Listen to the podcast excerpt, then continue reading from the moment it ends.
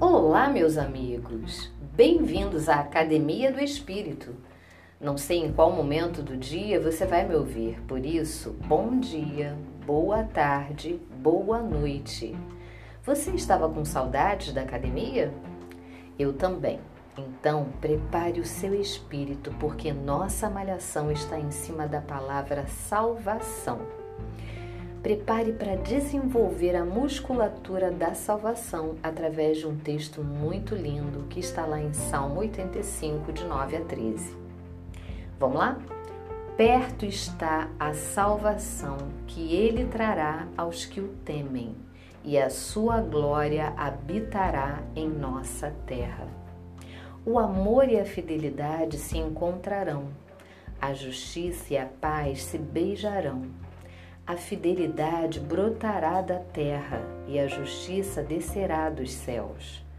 O Senhor nos trará bênçãos e a nossa terra dará a sua colheita. A justiça irá adiante dele e preparará o caminho para os seus passos. Uau, que linda essa mensagem, né? Pois é, mas o que é salvação? É o livramento de uma situação muito ruim. A salvação se refere principalmente à libertação do pecado e todas as suas consequências pela Bíblia.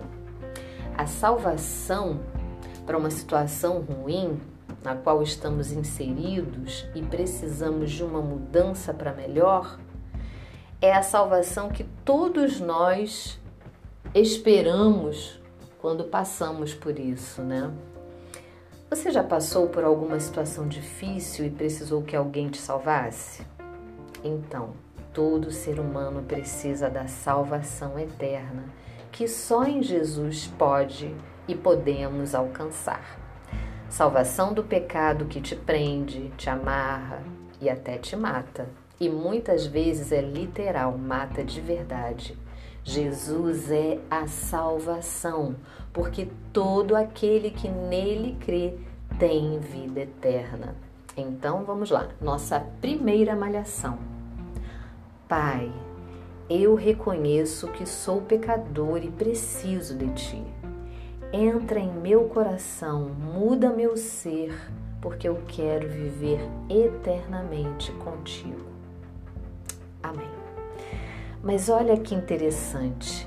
Na palavra que lemos em Salmo 85, aprendemos que a salvação atrai para nós na terra coisas maravilhosas também.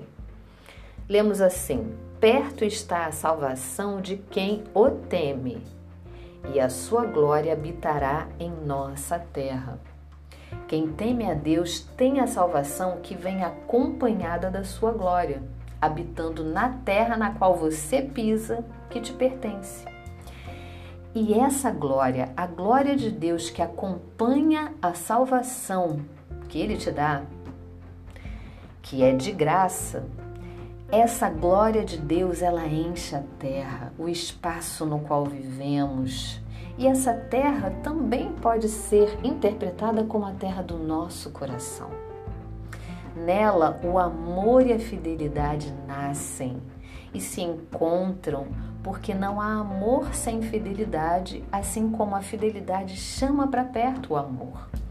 Onde há a glória de Deus, há amor e fidelidade.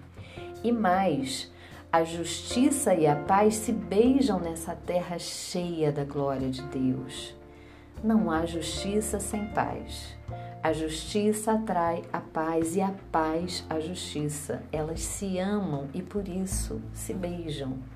Quando a glória de Deus enche a terra, começa a brotar fidelidade, e então o Senhor faz com que a sua justiça, que é perfeita, desça do céu, dando a cada um o que é devido.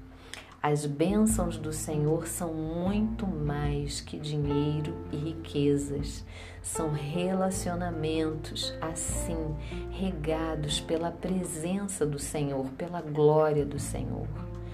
E nesses relacionamentos regados pela presença, pela glória do Senhor, há amor e fidelidade, há justiça e paz.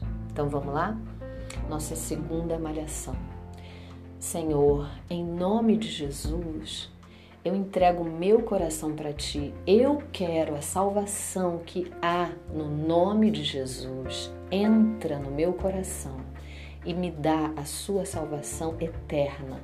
Mas enquanto eu viver aqui nessa terra, Senhor, eu também quero te clamar para que a minha terra, a terra do meu coração, esteja cheia de amor e de fidelidade, de justiça e de paz. Em nome de Jesus, que a terra do meu coração seja cheia da tua glória, Senhor.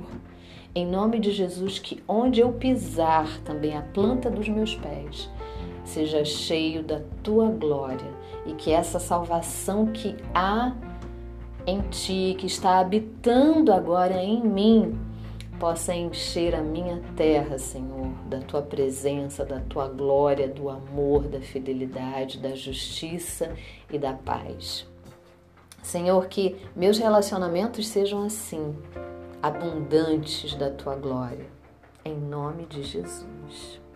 Ah, e não se esqueça, perto está a salvação de quem o teme. Vamos temer a Deus?